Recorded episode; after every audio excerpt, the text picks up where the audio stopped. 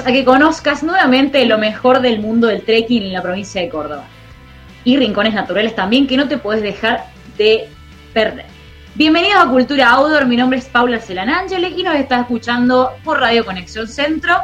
Recordá que esto eh, nos puedes encontrar por las redes sociales, como Facebook e Instagram, bien, y también puedes bajar la aplicación en Play Store nos encontrás como eh, Conexión Centro, donde nos puedes mandar mensajes, fotitos y todas las cosas que quieras. Tenemos una hora para conocer las técnicas necesarias para cuidar nuestra naturaleza. Cultura Outdoor. Paula Arcelán, guía de turismo y maestra No Dejes Rastros. Está en Conexión Centro. Cultura Outdoor. Con Conexión Centro. Salí a tomar aire.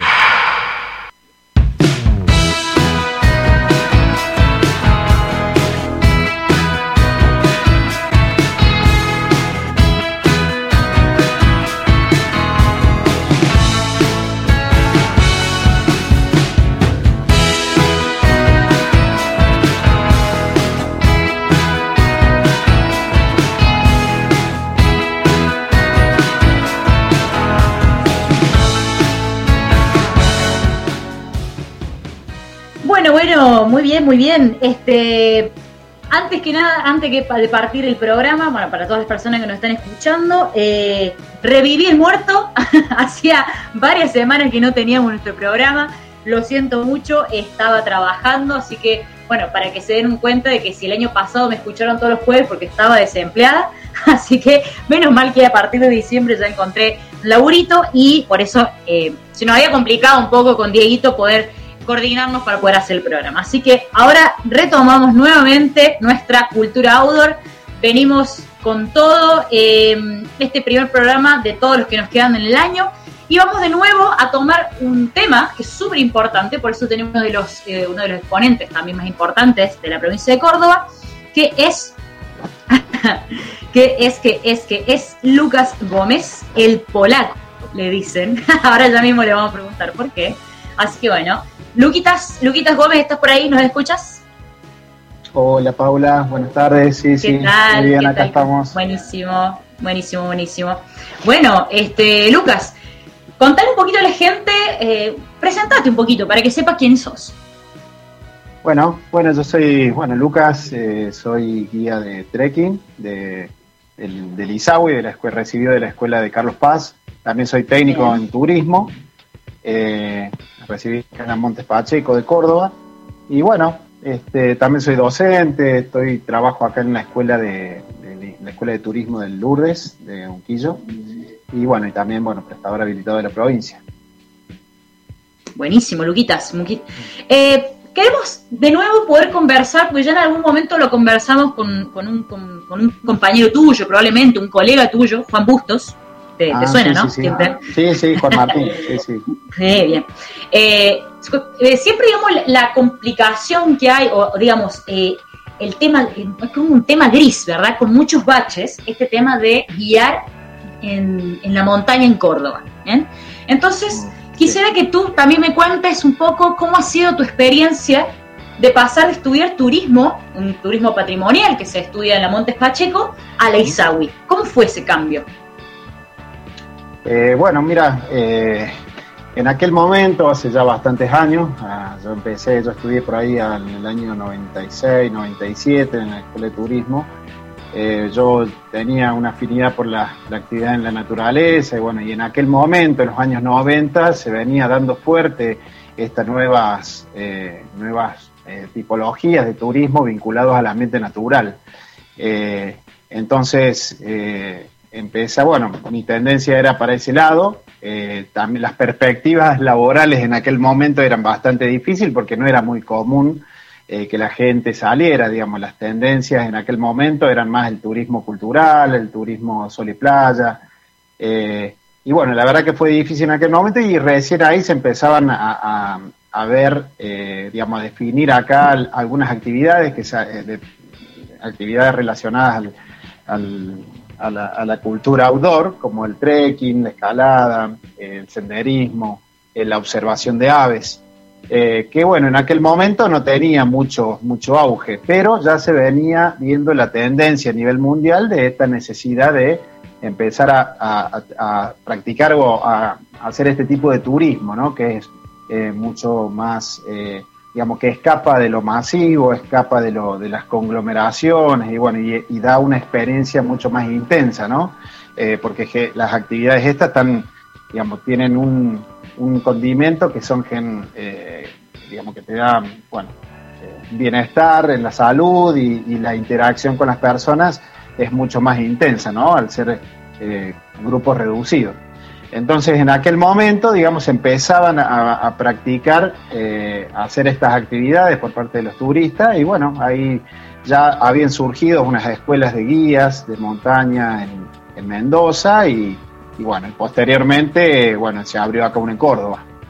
Eh, entonces, bueno, ahí la posibilidad de poder especializarme fue buenísimo porque no había en aquel momento, digamos, nada eh, no había muchas, ¿no? Solamente dos en el país. Claro, claro, buenísimo. Y cuando, cuando vos te mencionas el tema de la tendencia, que, en aquellos años, en los, finales del, 1990, eh, todavía, digamos, la, la, tendencia no estaba bastante eh, amplia. ¿Cuándo crees vos que explotó esto, que fue, comenzó a ser un boom? ¿Bien? Porque, o sea, eh, yo sé que entre el 2019 y 2020 como que se volvió una moda, pero ¿cuándo crees vos que esto empezó a, subir? Y esto empieza, digamos, a generarse acá en, nuestro país a partir de 2000, 2006, 2007.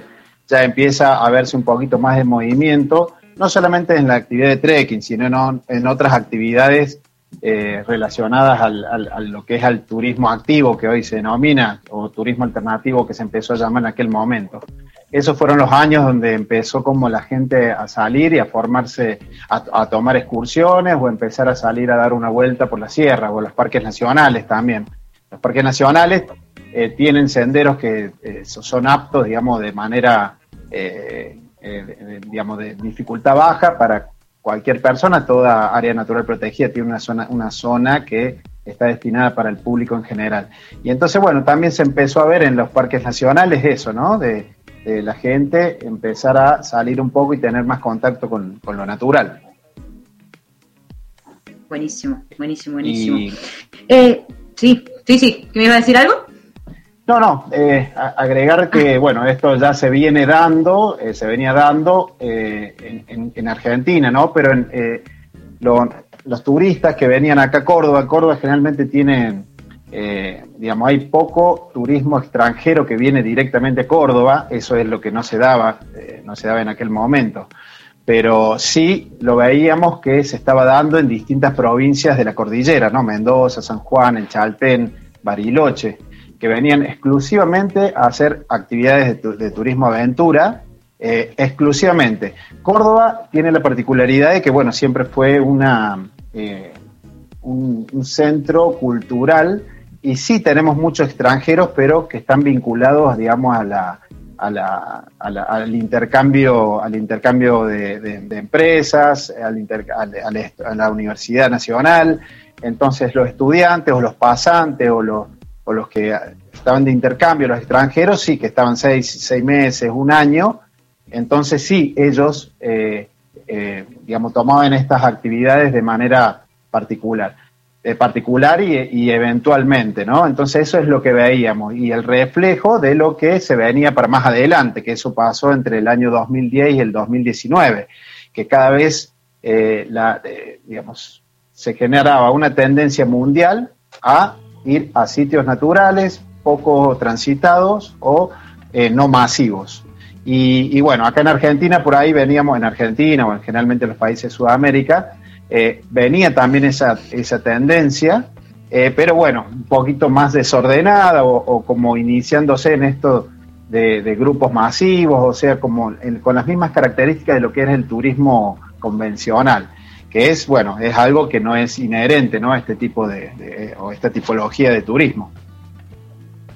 Exacto, exacto, exacto. Mira, eh, eh, yo en este momento estoy en Valparaíso y estaba tratando de ah. como hacer una, una, comparación, ¿verdad?, entre la realidad del turismo activo o el, el, outdoor acá en Chile, que en Argentina, Y esto, vos mencionaste una palabra clave, así, es una experiencia desordenada, ¿verdad? Es cierto, es cierto, acá en Latinoamérica tenemos ese tema, ¿no? Como que las cosas se fueron armando a ponchazo, como a ponchazo limpio, ¿viste? Así como, bueno, se arma una carrera por acá, se va armando allá y eh, siempre todo lo que son las normativas, la creación de carrera o, el marco legal, por así decir, el marco de juego de todos estos deportes, se va armando en base a, hacer una sociedad eh, reactiva y no proactiva. No sé si vos me, hago explicar, ¿verdad? O sea, cuando, cuando, cuando, cuando queda la cagada con algo, ahí sí empezamos a, a generar como reglas, ¿verdad? Decir, ah, mira, se perdió uno, ah, se nos murió otro,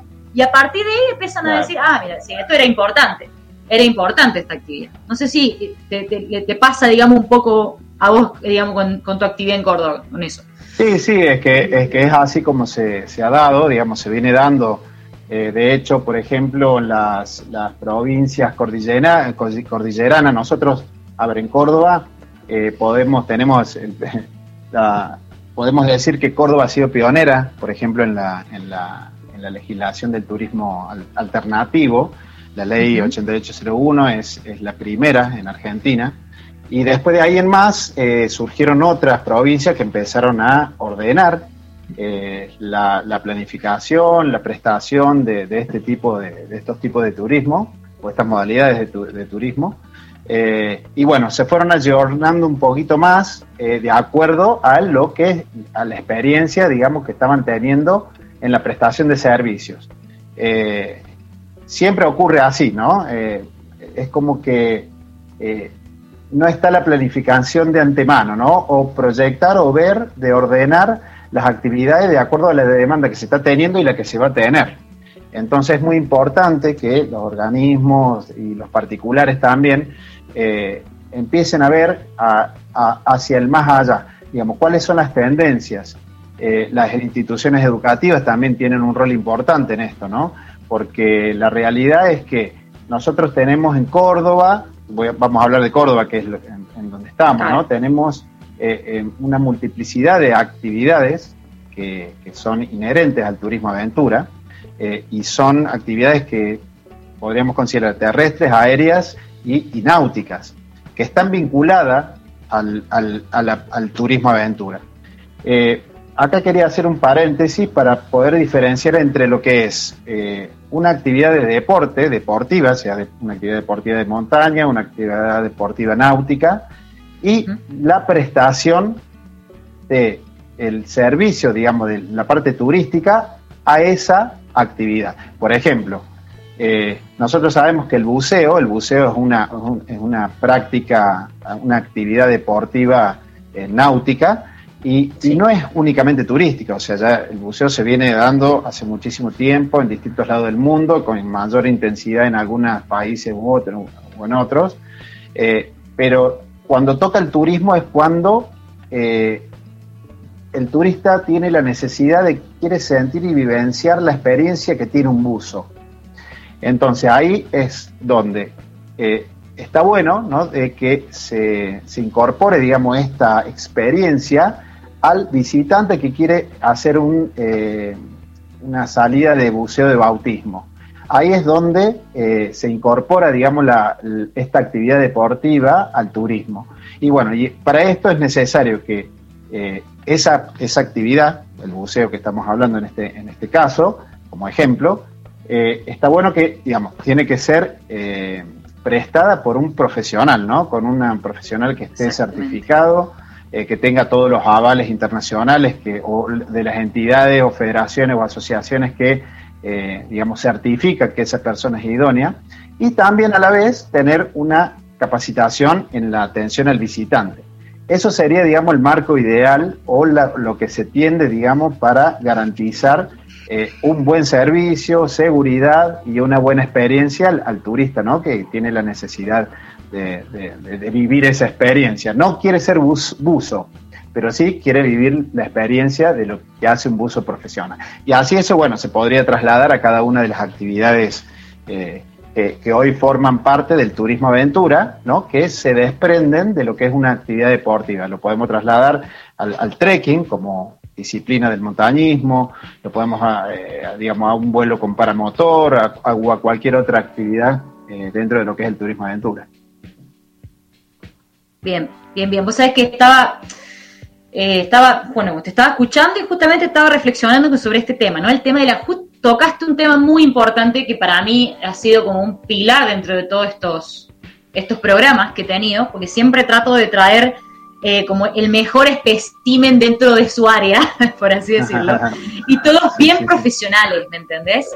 Eh, a mí me interesa mucho eso, el tema de la profesionalización del, digamos, del área nuestra, ¿verdad? Porque encuentro que el turismo, y toda, en todas sus facetas, ¿eh? no solamente nosotros, en todas sus facetas está muy manoseado. Encuentro que está muy manoseado, no sé si a usted te parece, eh, que de repente nosotros vemos personas de otras profesiones, de otras áreas, que están haciendo, digamos, que están laburando de lo nuestro y de todo bien, ¿verdad? O sea, todavía yo no entiendo cómo en la cabeza de alguien que va y compra un paquete, ¿eh? Eh, aceptan eso.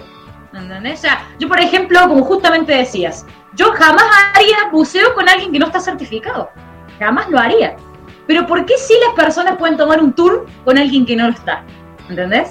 O sea, por ejemplo, si vos vas a una, agencia de publicidad, normalmente si querés hacer un trabajo o, que, o, querés, digamos, contratar a alguien que te saque las fotografías a, los 15 de tu hija o a tu matrimonio, vas a ir a una persona que tenga estudios en fotografía o mínimamente, ¿no? Experiencia. Entonces, ¿qué pasa con nosotros? O sea, ¿por qué todavía nuestra área eh, se, deja manosear tanto, digamos, y las personas permiten eso. Eh, tomando personas que no están profesionalizadas eh, y tampoco tienen estudios en, eso. Y, así todo compran los servicios. No sé qué te parece con, respecto a lo que te digo. Sí, bueno, sí, sí, en eso creo que coincido con vos. bueno, falta, me parece, una, una maduración eh, digamos, como sociedad, eh, porque el turismo aún no, no, se lo ve, no se lo ve como una necesidad de, eh, por ejemplo, de, digamos, lo pasa y lo veo en ejemplos donde personas que, bueno, no está pasando tanto, pero por ejemplo, compran un viaje a una, digamos, a una persona que no es no es agencia de viajes, que ofrece servicios, un viaje a Machu Picchu, a Bolivia, eso pasa, eh, y de hecho muy poco, pero pasa, y la gente eh, va y lo compra, eh, donde sabemos que la seguridad de tanto de lo, de lo, económico, de la seguridad del lugar, de quien nos, nos ofrece ese servicio, de garantizar lo que uno, digamos, su viaje, que a lo mejor ha destinado un montón de, de, dinero para pasar ese, ese, esos días o esos, ese fin de semana en un lugar, y de pronto se encuentra con que, eh, bueno, eh, o no cumplieron con sus contratos, o, bueno, hubo algo eh, extraño que, en una agencia de viajes no pasa. Lo podemos trasladar también a otras profesiones, pero bueno, para dentro de lo que es la actividad turística, volviendo al tema, creo que hace falta una maduración. Y también, por eso te decía que acá el turismo en Córdoba está creciendo, en todos lados va a seguir creciendo, el turismo siempre se desarrolla y ya hemos visto que en los últimos años lo ha hecho de manera escalonada. Y, Córdoba se ha eh, posicionado en lo que es el turismo natural, digamos, lo que es el, patrimonio natural, digamos. Córdoba siempre ha tenido como una, una faceta, como una impronta cultural, ¿no? A raíz también de las estancias jesuíticas sí, y todo el patrimonio que tenemos. Pero en los últimos años, en los últimos 10, 12 años, está teniendo esa tendencia. Y de hecho, eh, la Agencia Córdoba Turismo en los últimos, eh, sí, en estos últimos dos años ha hecho una promoción muy en, la FIT o en, promociona mucho la, naturaleza, la sierra.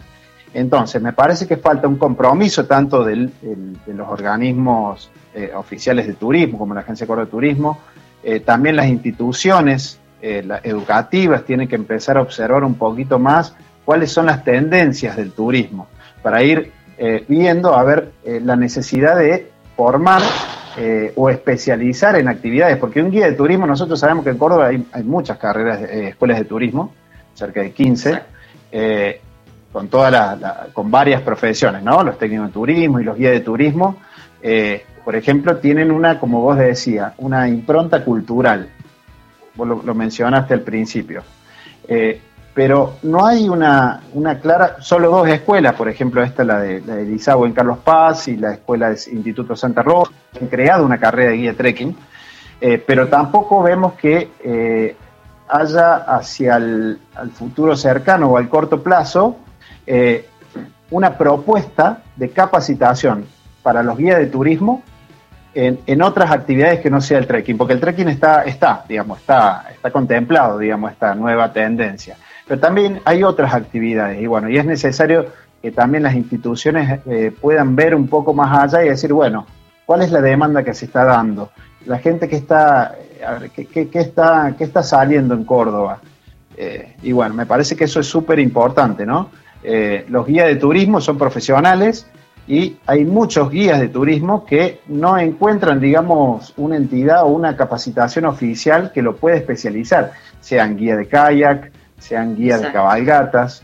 Eh, eh, con respecto a esto, nosotros estuvimos, estamos haciendo un trabajo, viste, entre varios profesionales en turismo, un proyecto, por ahí ya los habíamos mencionado, por ahí se han integrado. Eh, y bueno, hemos hecho una investigación, ¿no? De cuál es la realidad de las especialidades dentro del turismo eh, aventura en Argentina. Bueno, ya hay tres escuelas, eh, tres escuelas que están dando la carrera en Buenos Aires, por ejemplo, de guía de turismo aventura. Exacto. Eso es algo muy bueno. ¿Por qué? Porque da la posibilidad de que un guía de turismo se puede especializar en algo que no sea únicamente guía de tour en una ciudad. Eh, está buenísimo. Y entonces estaría bueno que las eh, escuelas empiecen a ver ese, esa proyección y así poder eh, tener prestadores profesionales, eh, guías de turismo, guías especializados en determinadas actividades y, y de esa manera garantizar la seguridad, porque todas las actividades del de turismo activo o, o, el turismo alternativo llamado acá en Córdoba todavía, eh, tienen un riesgo, ¿no? Eh, tienen un riesgo implícito en las actividades. ¿Por qué? Porque se prestan, se dan en un entorno natural. Y los entornos naturales nosotros sabemos que pueden cambiar eh, la climatología o puede tener un nivel de dificultad que a lo mejor las personas no están aptas. Entonces, por eso está bueno que, eh, estaría bueno que se empiece a mirar así con proyección hacia la demanda, primero de las actividades, porque eso es lo que hay que observar, ¿no? Y después ir analizando, evaluando una propuesta de formación específica para que los profesionales se puedan especializar y prestar el servicio de determinadas actividades que eh, tienen un riesgo implícito y muy particular. Porque un guía de turismo, por ejemplo, no, no, no, no se capacita o no, no tiene la capacitación para guiar eh, en canotaje, por ejemplo. Voy a un ejemplo en el Paraná, ¿no? Eh, entonces me parece que eso está, está sería necesario. Y buenísimo, también buenísimo. Las personas, la sociedad también preguntar, eh, o preguntar o certificarse de que está, va a comprar un, un, paquete o va a tomar una excursión y que esa persona esté habilitada, ¿no? Esté habilitada y que sobre todo que sea profesional. Perfecto, perfecto. Tengo unas buenas preguntas, pero te las voy a hacer después del pequeño corte que vamos a hacer en este momento. Bueno, Así que no, no me cortes vos y no se vayan bueno, de ahí del otro lado a las personas que nos están escuchando, que ya venimos. Desde la app de Conexión Centro estamos más conectados.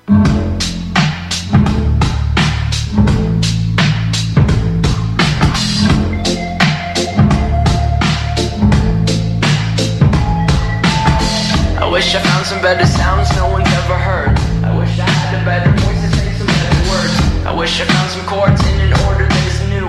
I wish I didn't have to rhyme every time I sing. I was told when I get older all my friends would shrink, insecure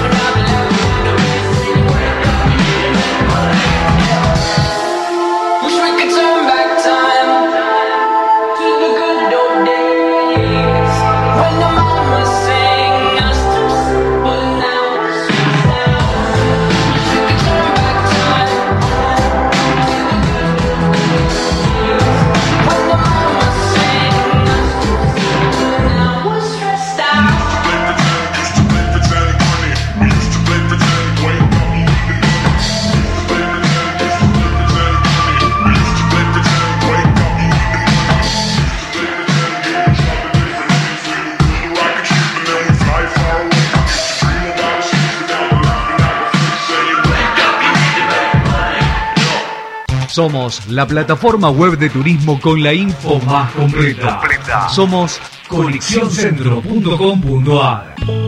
Te contamos todas las técnicas necesarias para tu salida por la sierra. No dejes rastros y disfruta a pleno de la naturaleza. Cultura outdoor. Con Conexión Centro. Salí a tomar aire.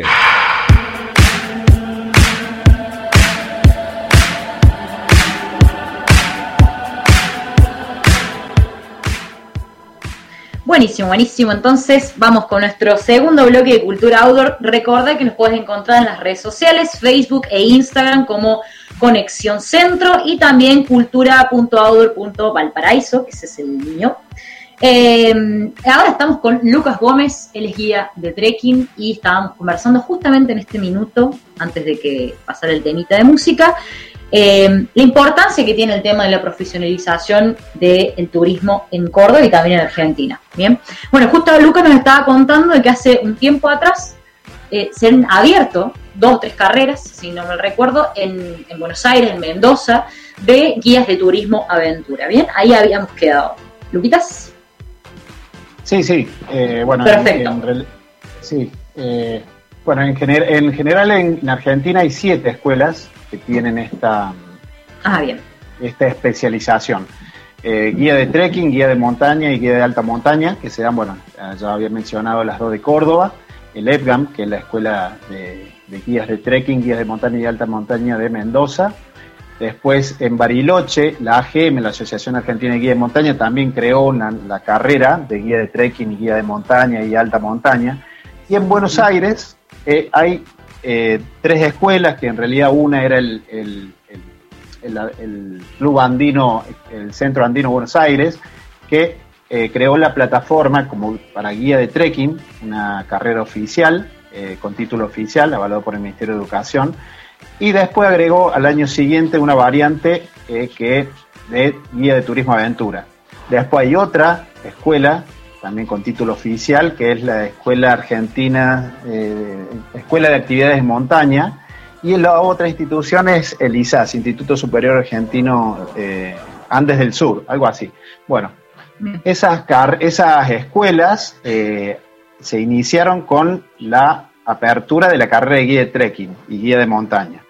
Pero vieron esta necesidad ¿no? de, de- de, bueno, de, de dar la posibilidad de guías de turismo o guías de trekking que se especialicen en otras actividades del que es el turismo activo. Entonces me parece que ahí hicieron una, digamos, una vista al, a la necesidad de que se presten, que se formen profesionales específicos para esa área. Eh, esas son las siete escuelas que hay hoy en Argentina y bueno, y dos de las cuales tenemos acá en, en, Córdoba.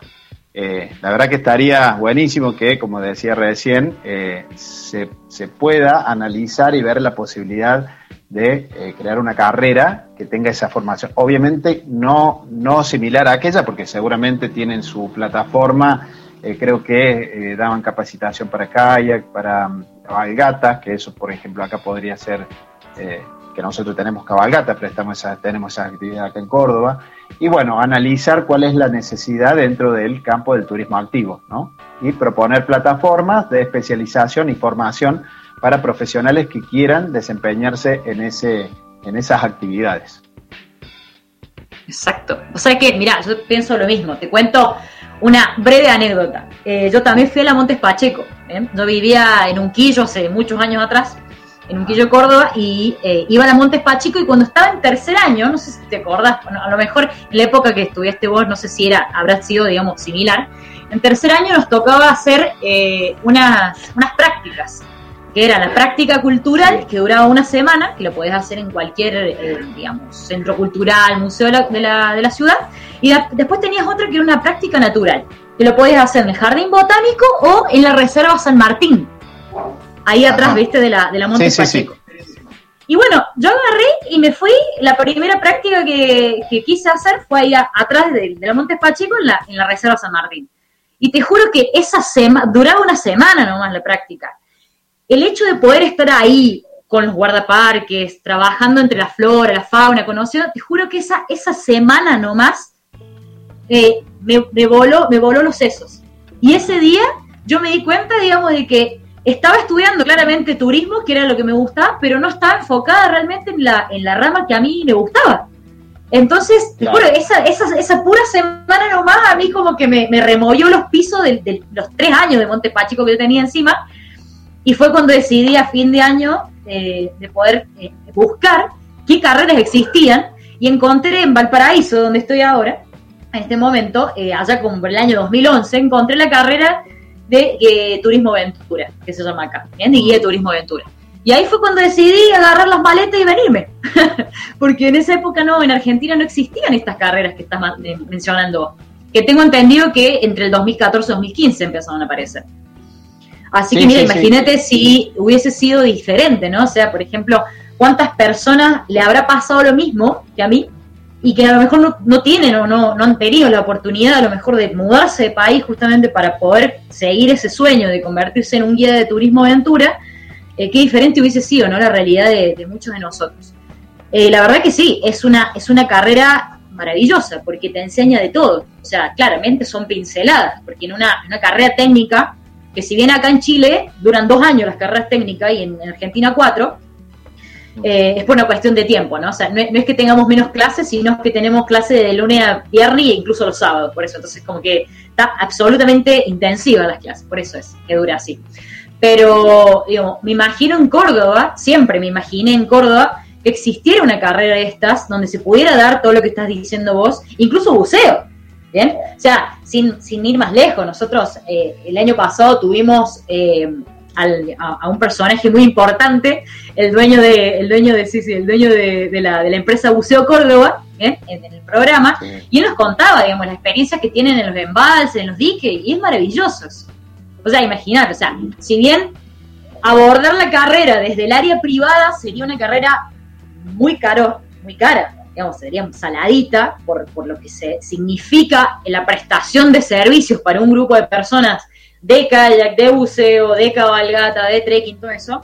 Pero si se pudiese abordar desde el área pública sería maravilloso. Es como, lo, como la creación de la, carrera de guardaparques, que finalmente digamos, fue el sueño de un par de gatos locos de ahí de la Montes, que tuve la, digamos, la gracia de conocer y que, bueno, eh, con mucho esfuerzo y con mucha mucho ímpetu pudieron, pudieron sacar esa carrera adelante.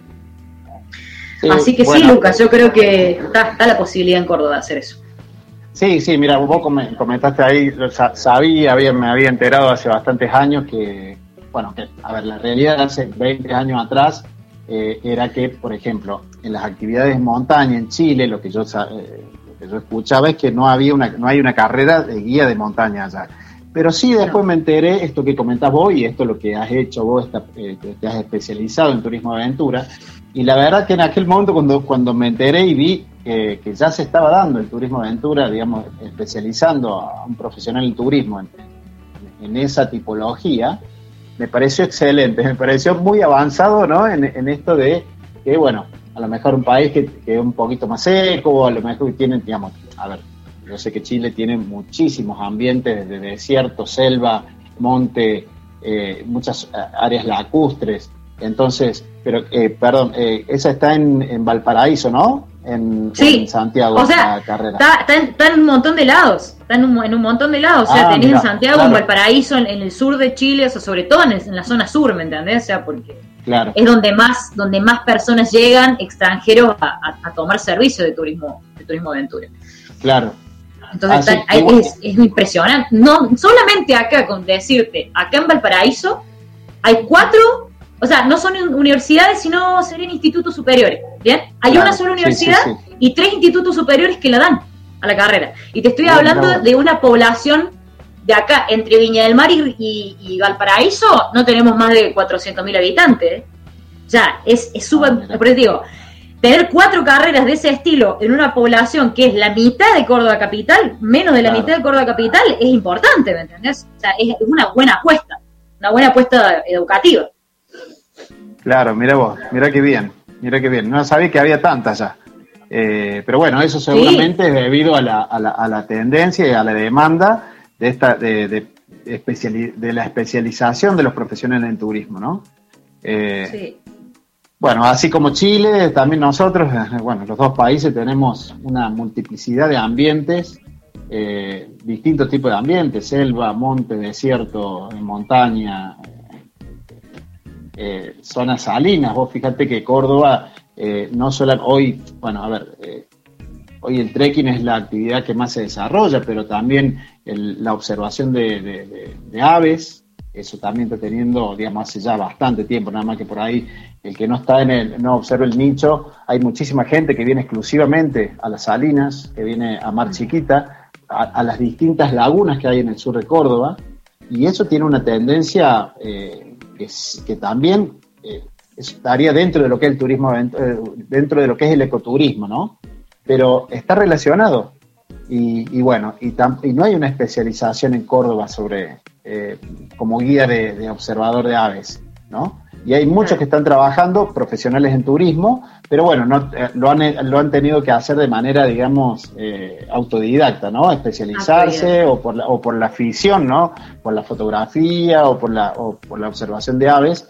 Entonces me parece que es súper importante eh, poder ver un poquito más allá eh, y poder plantear eh, estas, estas especializaciones que, que, bueno, que mejorarían y, y- y- elevarían, digamos, el nivel del- de, de la prestación de este tipo de, de- turismo eh, en la provincia, ¿no? Claro. Eh, O sea, tengo entendido que la ley que tiene, digamos, la provincia de Córdoba, un poco trata, ¿no? Eh, trata dentro de todos sus, sus matices que tiene, eh, de poder darle un marco de juego a este turi- digamos, al turismo alternativo. La ley 8801, como hace un rato mencionabas. Pero, bueno, en, lo personal, ¿vos crees que la ley esa es suficiente en este momento? No, no, no, no. La, la ley, la 8801, ya es totalmente obsoleta, como ya había mencionado, es una, es una ley pionera en Argentina, es buenísimo, fue creada en un momento oportuno, en aquel momento eh, se consideraba este tipo de actividades, el turismo aventura, el ecoturismo, eh, dentro de las actividades, digamos, alternativas, alternativas al turismo masivo, el turismo, turismo de sol y playa. Pero después, bueno, empezó a tener una connotación eh, eh, más fina y empezó a este- estas actividades a definirse en determinadas actividades que lo conforman. Entonces, esa ley fue muy buena en su momento, pero eh, ya se ha, digamos, ya no tiene vigencia, digamos, en lo que es la realidad y la actualidad de lo del turismo activo, ¿no? Porque ahí, fíjate que las modalidades que contempla dentro del artículo 2 dice que, bueno, turismo aventura, turismo cultural, turismo religioso, turismo de salud, turismo deportivo. Esos ya son tipologías paralelas a lo que es el turismo activo. Entonces, porque, a ver, eh, porque ahí ya con- consideraba en aquel momento que el turismo cultural era parte del turismo alternativo. Y hoy sabemos que no. El turismo Que es no, una que no. tipología, claro, es una tipología y después dentro del turismo cultural se desglosa en distintas modalidades que hay muchísimas variantes. ¿no? El turismo rural también se lo consideraba dentro de las modalidades del turismo alternativo. Eh, hoy sabemos que el turismo rural es una tipología y de la cual tiene sus propias modalidades, que a lo mejor acá en Córdoba no sé, sí, hay algunas estancias que hacen turismo rural, pero sobre todo en, en Buenos Aires, en Santa Fe, en Entre Ríos, ya ahí está mucho más desarrollado y tiene sus propias modalidades y sus propias actividades, ¿no? Eh, por ejemplo, el, dentro de las modalidades está el agroturismo, el, el- turismo, eh, turismo, sí, el turismo rural, el agroturismo y ahora la otra variante que es donde, eh, el agroturismo es donde la persona eh, quiere vivenciar las tareas de campo rural, donde toma una manera activa la, la, par- la práctica, digamos, el, el formar parte de ordeñar una vaca, de, de- de- de faenar un animal. Bueno, hoy que la verdad que de turismo al- a- activo eso no tiene, no tiene, no tiene relación, ¿no? Eh, Claro. tiene, es otra, es otro segmento. Entonces, eh, sí está eh, ya anticuada la ley 8801 y ya es necesario que eh, tenga una merecida, una merecida actualización, ¿no? Y que esté al tono, digamos, lo- de lo que son las actividades en el resto del mundo, ¿no? Bien, bien, Siempre eh, adaptada, ¿no? A la, a la regionalización, ¿no? A nuestro entorno, en- dentro de lo que tenemos, de las prestaciones que tenemos en nuestra provincia. Bueno, bueno, justamente tú hablas algo así, ¿no? Una palabra clave, el tema de la actualización de la ley. Eh, ¿Crees que sea factible, digamos, actualizarla prontamente? ¿Crees que hay ganas, hay tiempos? Eh, ¿Qué crees tú? Bueno, mira, eh, te comento, nosotros empezamos el año pasado a trabajar sobre este proyecto, un proyecto nuevo de una ley de turismo activo que reemplazaría la, a la 8801 eh, y que de hecho la 8801 es una ley de creación de registro, no es una ley de turismo alternativo. Eso es lo que tiene que quedar claro, ¿no? O sea que fue algo que era necesario en aquel momento, bueno, y tenía que salir eh, para regular por bueno los distintos eh, inconvenientes y accidentes que hubo en aquel momento. Pero bueno, este proyecto que nosotros empezamos a trabajar desde las asociaciones, de la Asociación de Guía del Parque Nacional Condorito, formamos una subcomisión con distintas profesiones, profesionales en turismo, técnicos en turismo, guías de turismo, guías de trekking, licenciados en turismo, para, eh, y, y, bueno, formó esta comisión y desarrollamos un proyecto nuevo y también nos abrimos a todas eh, las entidades, digamos, que están afectadas o que se involucran. Por ejemplo, con, incorporamos a la CAP, a la Asociación Cordobesa de Agencia de Viaje, eh, porque es eh, los operadores de turismo, eh, las, agencias de viaje eh, tienen un rol importantísimo, ¿no? Las agencias de turismo receptivo, que ya hay varias en Córdoba, especializadas en turismo activo, bueno, era importante que también estén incorporadas dentro de, lo que es la prestación.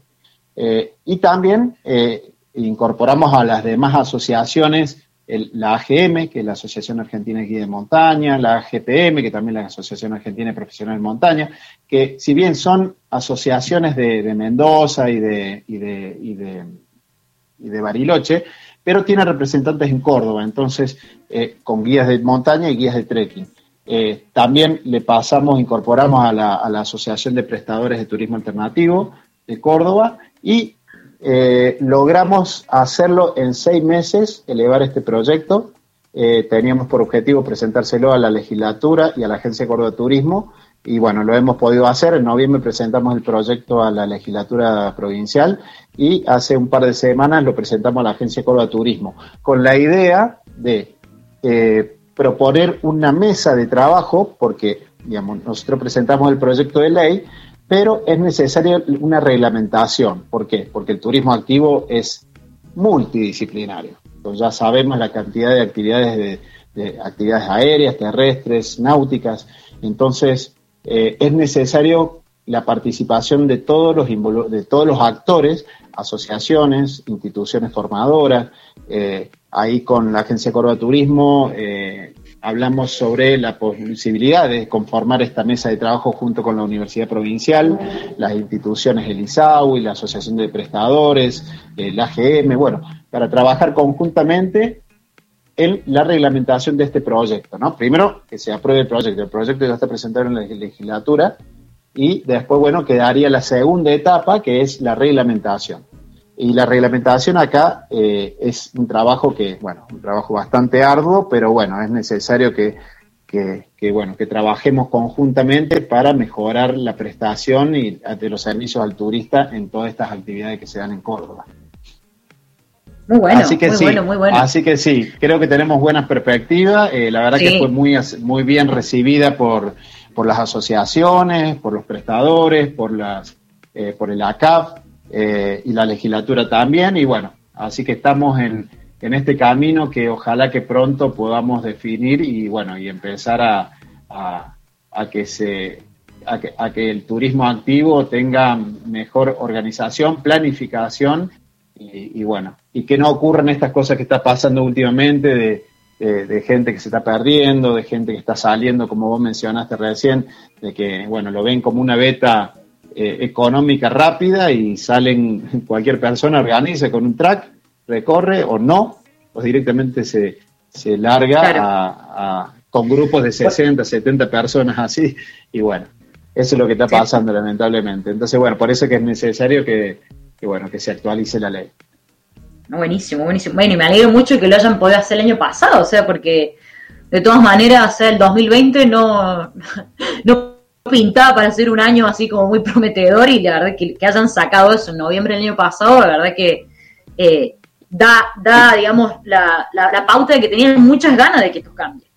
Y sí, la verdad que bueno, sí, sí, se Sí. nos dio la posibilidad de, bueno, de, a ver, estuvimos, eh, nuestra actividad, la del turismo, ya sabes que se, digamos, se cortó, entonces, bueno, eh, decidimos, bueno, aprovechar el tiempo y trabajar en esto de manera concreta, con compromiso y para ya, de, tantas quejas de tantos años y vemos que no teníamos una solución, entonces, bueno, a ver, propongamos algo y, bueno, entonces creo que fue hecho de manera eh, sistemática, nos ordenamos, eh, nos, nos juntábamos cada semana, definíamos los temas, debatíamos, consensuábamos, después informamos todo, o sea, creo que fue un trabajo, fueron seis meses de trabajo intenso, organizado, y creo que bueno, por eso es que ha tenido buena, buena llegada, creemos, así que creo que es la manera. Creo que es importante que todos los profesionales se involucren, no solamente, bueno, en este, en el, en el, en el, en el rubro del turismo activo, sino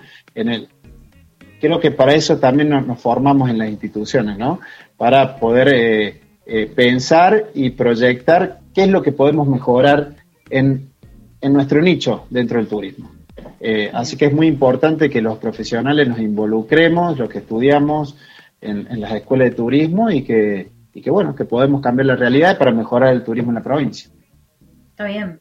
Tengo una pregunta. ¿Ustedes con esta, con esta ley, con este proyecto de ley, apuntan de alguna manera a la profesionalización de la persona que se quiera registrar? Eh, sí, sí. Nosotros que, bueno, esto ya lo estamos eh, trabajando en esto. El proyecto tiende a la profesionalización de la prestación de las actividades, eh, pero también, eh, digamos, el, el, proyecto, la ley correría a partir, digamos, no es retroactivo, ¿no? O sea, a partir del, Claro. de- del futuro. Eh, la tendencia es que todas las prestaciones de todo este tipo de actividades sean, digamos, ofrecidas por profesionales pero también dentro de lo que es el marco de los que estamos habilitados, todos los prestadores, porque somos muchos prestadores, eh, Sí. que tengamos, eh, digamos que eso va a estar proyectado dentro de lo- una parte dentro de la reglamentación, es que eh, haya instancias de capacitación continua, que eso es muy importante. ¿sí? Claro. La capacitación continua para, para refrescar o para estar constantemente, digamos, formados, capacitados por las tendencias y por también por el crecimiento ¿no? de, de- de la demanda de personas que, que lo que se ve a proyección, por más que ahora estamos en pandemia y vemos que por ahí hay un panorama que no es inestable, pero sabemos que después de, todo esto que estamos pasando en todo el mundo, eh, la tendencia se va a incrementar. Eh, de hecho, yo me ha pasado con extranjeros, grupos de extranjeros que me he contratado un par de años atrás, varios, y, se ha dado lo mismo, ¿no? La tendencia de contratar, y siempre me preguntaban, eh, pero vamos a ir a un lugar donde no está concurrido, ¿no? O eh, no queremos ir a lugares donde haya masividad. Mira vos. Y por ahí uno si lo ve dice, uh, pero estos son, estos extranjeros están, digamos, son antisociales. No, porque eso es lo que hace al, turismo activo, ¿no? La, la- experiencia eh, en grupos reducidos, en, en menos personas, en más contacto con la naturaleza.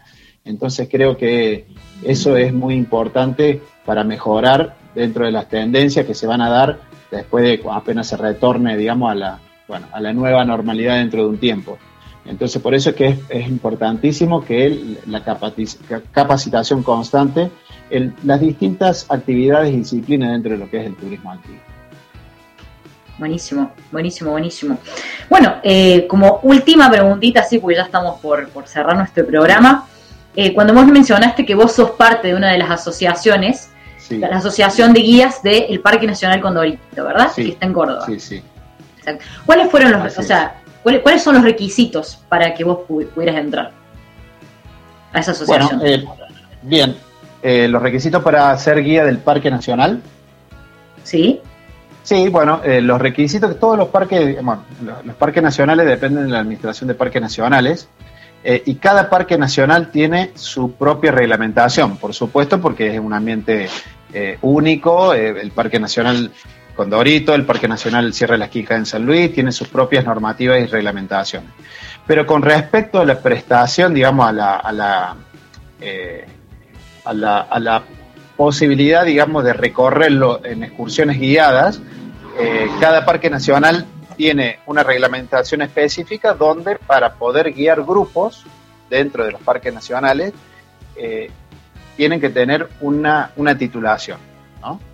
Eh, todos los parques nacionales son así. Hay algunos que a lo mejor, por ejemplo, el parque Liguel Calel en La Pampa, eh, solo tiene, permite la, inscripción para guiar en el Parque Nacional Liguel Calel a los guías de turismo. En el Parque Nacional Quebrada de Condorito se establece una categoría, como varios, en varios parques nacionales también en el país, que son la categoría de guía de turismo, guía de trekking, eh, guía de sitio, y después creo que no me acuerdo si hay otra más. Ah, eh, no, en el Parque Nacional son esas las categorías. Entonces, por ejemplo, un guía de turismo, o sea, para ingresar como guía en, la, en el Parque Nacional es necesario la titulación, entre otros requisitos, ¿no? Eh, la titulación como guía. Y, la, y la- el guía de turismo puede recorrer, puede llevar grupos, excursiones hasta el Balcón Norte. Después, la otra categoría es los guías de trekking, que los guías de trekking pueden recorrer al con grupos al Balcón Norte, al Balcón Sur y algunas otras zonas especificadas dentro del Parque Nacional. Y después los guías de sitio también, así, cada uno tiene que tener, los guías de sitio son personas idóneas, digamos que por su trayectoria a lo largo de los años y sobre todo los que eh, ya guiaban antes de la creación del Parque Nacional, entonces fueron habilitados por su idoneidad. ¿Mm? Eh, así lo establece la reglamentación en, en cada uno de los parques, ¿no? Eh, porque antes no existían las carreras de guías de, de trekking y los guías de turismo, si bien existían, pero bueno, no había la cantidad necesaria de, motiva- de guías motivados para guiar en un área natural protegida. Entonces, por eso es que dentro del Parque Nacional tiene eh, una categoría de guías para poder prestar servicios dentro del parque. Me salta, me salta una duda, Lucas. Eh, ¿Qué Sí. pasa, por ejemplo, si, si un guía de turismo así que avesado y corajudo que quiere, quiere adentrarse a los senderos a los cuales no está permitido? ¿Cómo lo fiscalizan eso? ¿Cómo hacen para saber que no están haciendo eso y que están respetando la regla? Eh, con respecto al Parque Nacional, Exactamente. Sí, bueno, el, el Parque Nacional, bueno, está, como te decía, tiene una, está muy bien normatizado, tiene muchas reglamentaciones y disposiciones, y bueno, y tiene una particularidad que todas las, casi to- como todas las áreas, o la mayoría de las áreas naturales protegidas nacionales, o parques nacionales, ¿no? Eh, tienen un cuerpo de trabajo de guardaparques, de, de- de- de personal administrativo, que es- están en el área.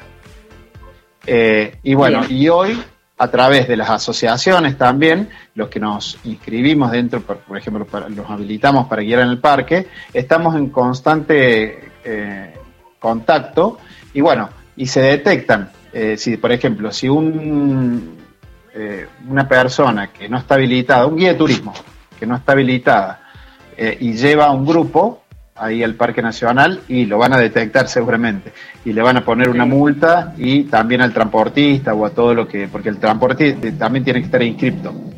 Eh, Perfecto. así que bueno, eh, y hoy por las publicaciones y las redes, por ahí se, se- se visualiza mucho más. ¿no? Claro, las selfies que delatan todo. Sí, sí, la selfie de todo. está bien, está bien. Buenísimo, Lucas, buenísimo. Bueno, bueno, qué, qué interesante. Me encanta, me encantan estos temas. Vamos a hacer un pequeño, pequeño corte y ya volvemos. Bueno, dale.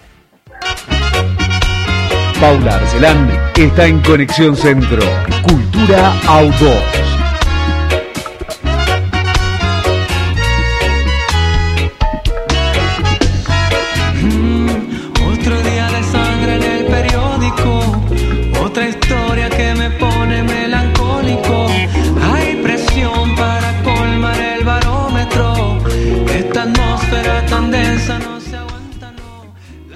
Buenísimo, ya estamos en nuestra última parte del programa, estamos en la despedida.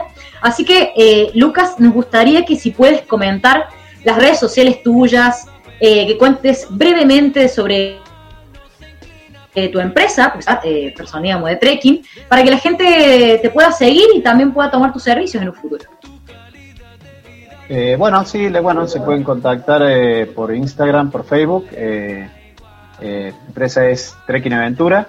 Hacemos, organizamos excursiones de eh, senderismo, trekking, escalada, eh, bike tour y ascensiones en alta montaña, obviamente en, en cordillera. Eh, así que bueno, pueden contactarse a través de, de las redes o la página web que es trekkingaventura.com.ar y bueno, para quien quiera tener una linda experiencia en las sierras, así que bueno, bienvenidos.